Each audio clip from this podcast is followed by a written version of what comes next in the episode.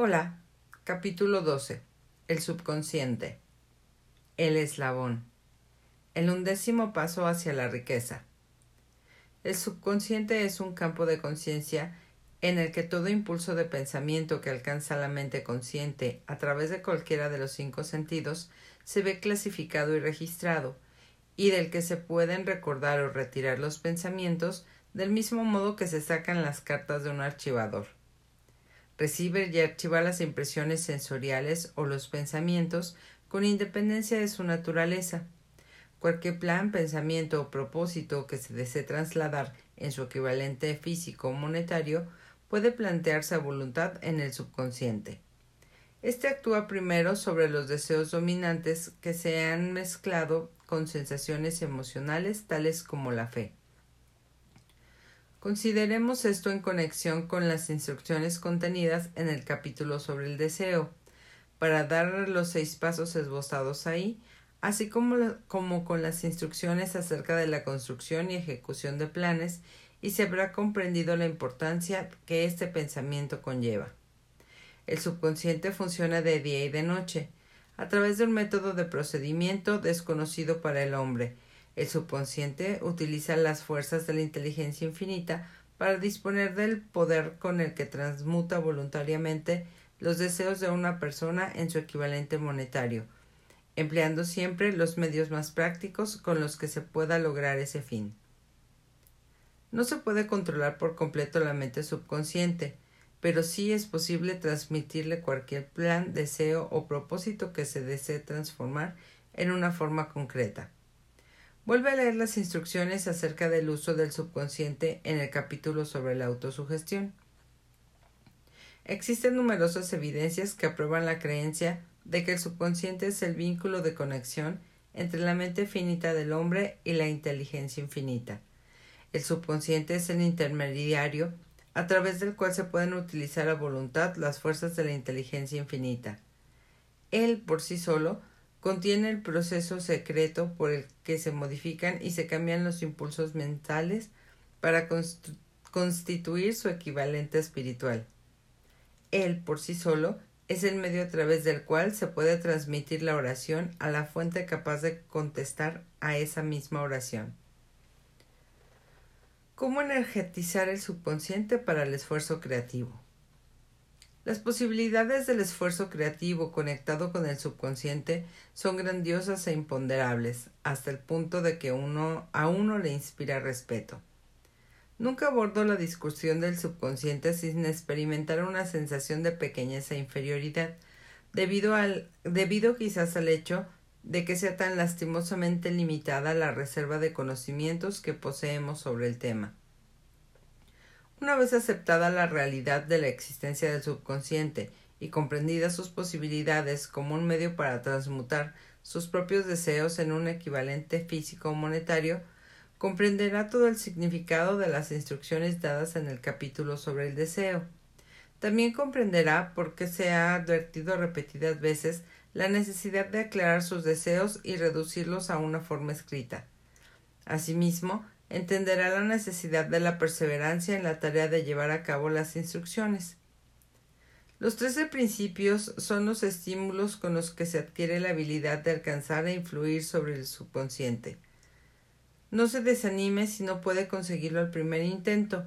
Recuerde que el subconsciente solo podrá ser dirigido voluntariamente mediante el hábito y bajo las directrices expuestas en el capítulo sobre la fe. Aún no ha tenido usted el tiempo suficiente para dominar la fe. Sea paciente y también perseverante. Aquí se repetirán muchas de las afirmaciones hechas ya en los capítulos sobre la fe y la autosugestión, con el propósito de beneficiar a su subconsciente. Recuerde que ese subconsciente funciona de una forma voluntaria, al margen de que usted haga o no algún esfuerzo por influir en ella. Esto, por supuesto, le sugiere que los pensamientos relativos al temor y a la pobreza, así como todos los pensamientos negativos, sirven como estímulos para su mente subconsciente, a menos que usted controle sus impulsos y alimente su subconsciente con un alimento más deseable. El subconsciente no permanecerá ocioso. Si no logra plantear deseos en él, entonces se alimentará de pensamientos que le llegarán como resultado de su propia negligencia. Ya hemos explicado que los impulsos del pensamiento, tanto positivos como negativos, llegan continuamente a la mente subconsciente a partir de, las cuatro fuentes que hemos mencionado en el capítulo sobre la transmutación del sexo. Por el momento, es suficiente con que recuerde que usted vive a diario en medio de toda clase de impulsos del pensamiento que llegan a su mente subconsciente, incluso sin su consentimiento. Algunos de estos impulsos son negativos, mientras que otros son positivos. Usted se haya enfrascado ahora en la tarea de intentar ayudar a cerrar el flujo de impulsos negativos y ayudar a influir voluntariamente sobre su subconsciente por medio de impulsos positivos de deseo. Una vez que haya logrado esto, poseerá la clave que le abra la puerta a su subconsciente. Además, controlará esa puerta de un modo tan completo que ningún pensamiento no deseado llegará a influir sobre su mente subconsciente. Todo aquello que el hombre cree empieza con un impulso del pensamiento. El hombre no puede crear nada que primero no haya concebido en su pensamiento. Los impulsos de éste pueden ser transformados en planes por medio de la ayuda de la imaginación. Cuando está bajo control, esa imaginación se puede utilizar para la creación de planes o propósitos que conducen al éxito en la ocupación elegida por uno mismo. Todos los impulsos del pensamiento que tienden a la transformación en su equivalente físico y que se plantean voluntariamente en la mente subconsciente tienen que pasar a través de la imaginación y mezclarse ahí con la fe. La introducción de la fe en un plano propósito con la intención de su sumisión a la mente subconsciente solo puede hacerse a través de la imaginación. A partir de estas afirmaciones, observará usted que el uso voluntario del subconsciente exige la coordinación y aplicación de todos los principios haga que sus emociones positivas trabajen para usted. El, subconsciente es más susceptible de verse influido por impulsos de pensamiento cuando estos se hallan mezclados con un sentimiento o con una emoción, que cuando se originan solo en la parte razonadora de la mente. De hecho, hay muchas pruebas que apoyan la teoría de que los pensamientos emocionalizados son los únicos que ejercen alguna acción influyente sobre la mente subconsciente. Es un hecho bien conocido que la emoción o el sentimiento gobierna a la mayoría de la gente. Si es cierto que el subconsciente responde con mayor rapidez y se ve influido con más facilidad por los impulsos del pensamiento que se hayan mezclados con la emoción, se comprenderá lo esencial que son familiarizarse con las más importantes de las emociones.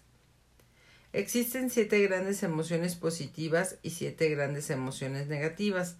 Las negativas se inyectan voluntariamente en los impulsos del pensamiento que aseguran su paso, su paso hacia el subconsciente. Las positivas, en cambio, tienen que ser inyectadas a través de la disciplina de la autosugestión en los impulsos del pensamiento que el individuo desee pasar a su subconsciente. Entre paréntesis, en el capítulo sobre la autosugestión se han dado instrucciones al respecto. Cierra paréntesis. Esas emociones o impulsos sentimentales podemos compararlas con la levadura de, la hogaza de pan, porque constituyen el elemento de acción que transforma los impulsos del pensamiento de un estado pasivo a otro activo. De ese modo se comprende por qué se puede actuar con más facilidad sobre los impulsos de pensamiento que han sido bien mezclados con la emoción que sobre los impulsos del pensamiento originados en un razonamiento frío. Usted se está preparando para influir y controlar la audiencia interna de su mente subconsciente con objeto de transmitirle el deseo de obtener dinero que quiere transmutar en su equivalente monetario. En consecuencia, es esencial que comprenda el método de aproximación a esta audiencia interna. Usted debe hablar primero su mismo lenguaje, puesto que en caso contrario no entenderá la llamada ya que comprende mejor el lenguaje de la emoción o del sentimiento. En consecuencia, describamos aquí las siete grandes emociones positivas y las siete grandes emociones negativas para que usted utilice las positivas y evite las negativas cuando transmite instrucciones a su subconsciente. Las siete grandes emociones positivas. La emoción del deseo. La emoción de la fe, la emoción del amor, la emoción del sexo, la emoción del entusiasmo, la emoción del romanticismo, la emoción de la esperanza. Hay otras emociones positivas, pero estas siete son las más poderosas y las que se utilizan con mayor frecuencia en el esfuerzo creativo. Domina estas siete emociones positivas, solo podrá conseguirlo mediante el uso y las otras emociones positivas estarán también a su disposición cuando las necesite.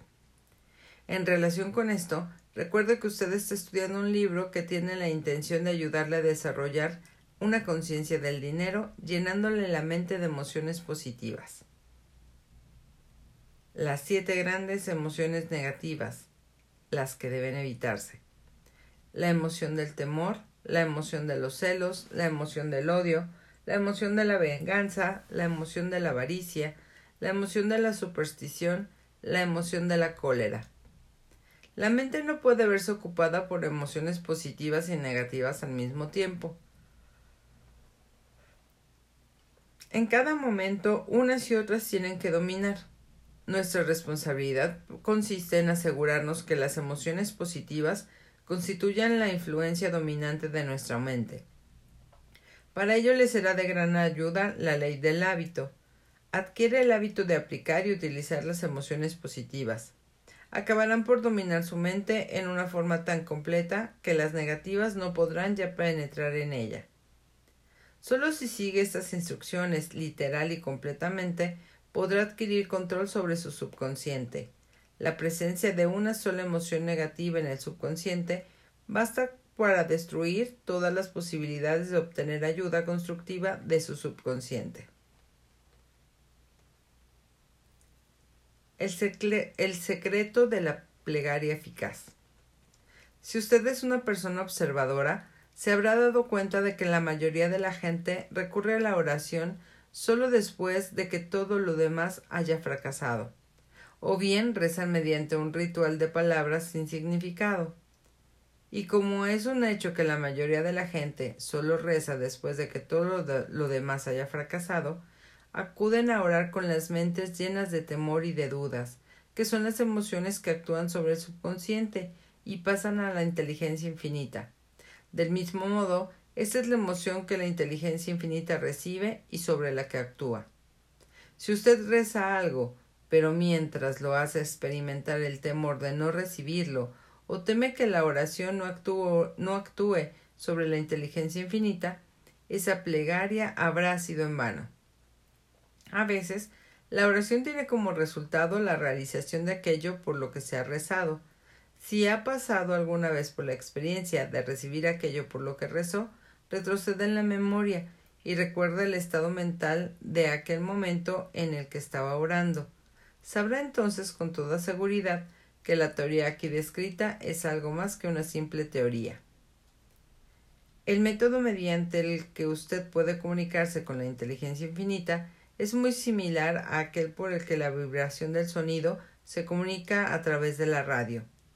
Si usted comprende el principio del funcionamiento de la radio, sabrá sin lugar a dudas que el sonido no se puede comunicar hasta haber sido transformado en una serie de vibraciones que el oído humano no puede detectar.